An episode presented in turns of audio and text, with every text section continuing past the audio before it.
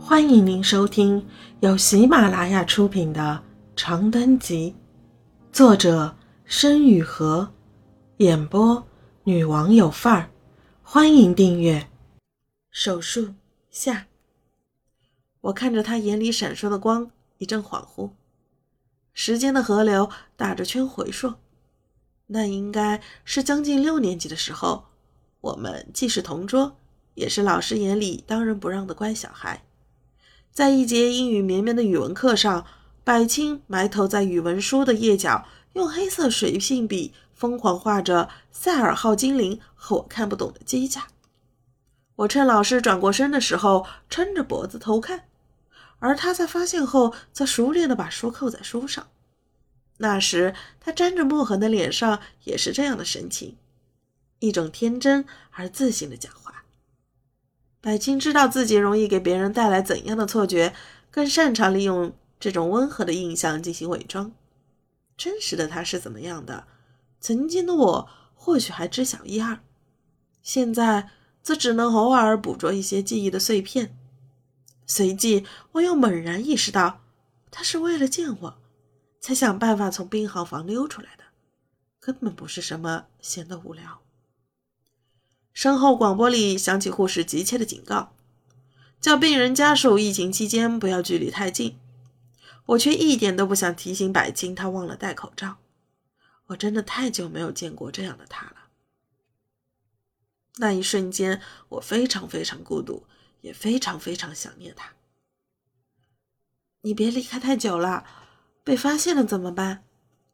我一如既往的口是心非，心口一阵阵难过。没事的，我可以待到这瓶点滴输完。他抬头看着看手中五百毫升的输液瓶，埋着针的右手熟练的把塑料旋钮调到最慢的一档。我我帮你举吧。我见他一手伸得老长，一直高高的举着输液瓶，忍不住伸手去帮他，指尖不小心触到他的手腕，细腻又冰冷，冻得我一个机灵。百青没有拒绝，左手低了低，我接过他的输液瓶，隔着塑料皮也能感受到那液体也是冰凉的。我又想到，妈妈这个时候在手术台上，会不会也觉得很冷？窗外一只喜鹊落在空调室外机上，啾啾地叫了两声，好兆头。百青在金属椅子上坐下，于是我举着输液瓶，小心地坐到他右边。你知不知道喜鹊报喜的来历？他侧过头问我，长得过分细密的睫毛微微扇动。不知道。唐朝贞观末年，有个人叫李，李什么来着？不重要。他经常投喂他家里树上的雀儿。含冤入狱后，这雀儿变成了人，假传圣旨，把他给赦免了。你说搞笑不搞笑？呃。好笑，我有点哭笑不得。不过想到百青是个十三岁就开始给我疯狂灌输《资治通鉴》和《史记》的人，把神话传说当成冷笑话讲，也就没什么了。你还学文吗？我问他。对啊，搞历史，偶尔亵渎一下文学。他笑了笑，两手合在一起搓了起来。我在高中。办了个民国研究社，没几个人，但是挺好玩的，是吗？真好。我干巴巴地说，试图在脑子里搜寻关于民国历史的储备，却发现除了最先冒头的蒋介石和张爱玲，一个毛线头都想不起来。你呢？也学文吗？我记得你以前挺喜欢写写画画的。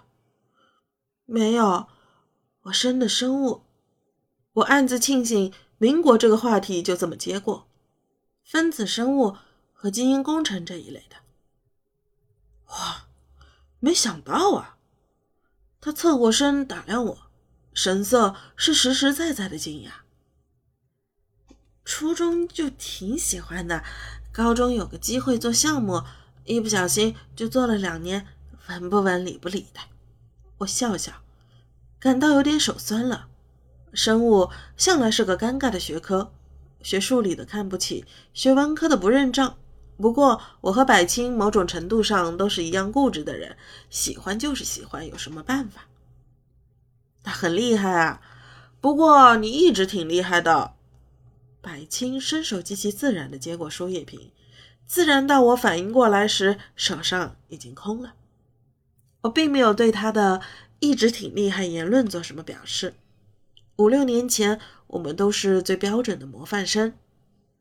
这时候故作谦虚没有什么意义，我也没那个心情。我按下手机 Home 键，时间才过十几分钟，爸爸发微信说让我离窗户远点。冷，百青没有再说什么，右手食指有一下没一下的轻轻敲着膝盖，发出一阵有节律的哒哒哒声。我不愿去想手术的事情，于是掏出耳机线，点开网易云音乐，下意识就要塞上耳机，却想起来百庆还在一旁陪我。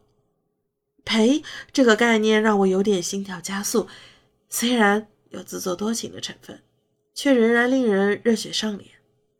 我壮着胆子轻轻递给他一只耳机，眼神邀请他戴上。百青也确实这么做了。我拉下歌单，点开《秋葵纯音》，第一首曲子叫做《A New Day》，是舒缓又梦幻的钢琴曲。百青在乐声中说了句什么，我扭头看他，却只看到一个稍纵即逝的嘴型。再问他，他就只是笑着摇头。身后的乳白色天光将我们的剪影打在铺的杂色石砖的地上。一个病人，一个病人家属，一只输液瓶，一根耳机线。尘埃轻舞，许多空缺的时光正慢慢弥合。听众朋友，本集已播讲完毕，请订阅专辑，下集精彩继续。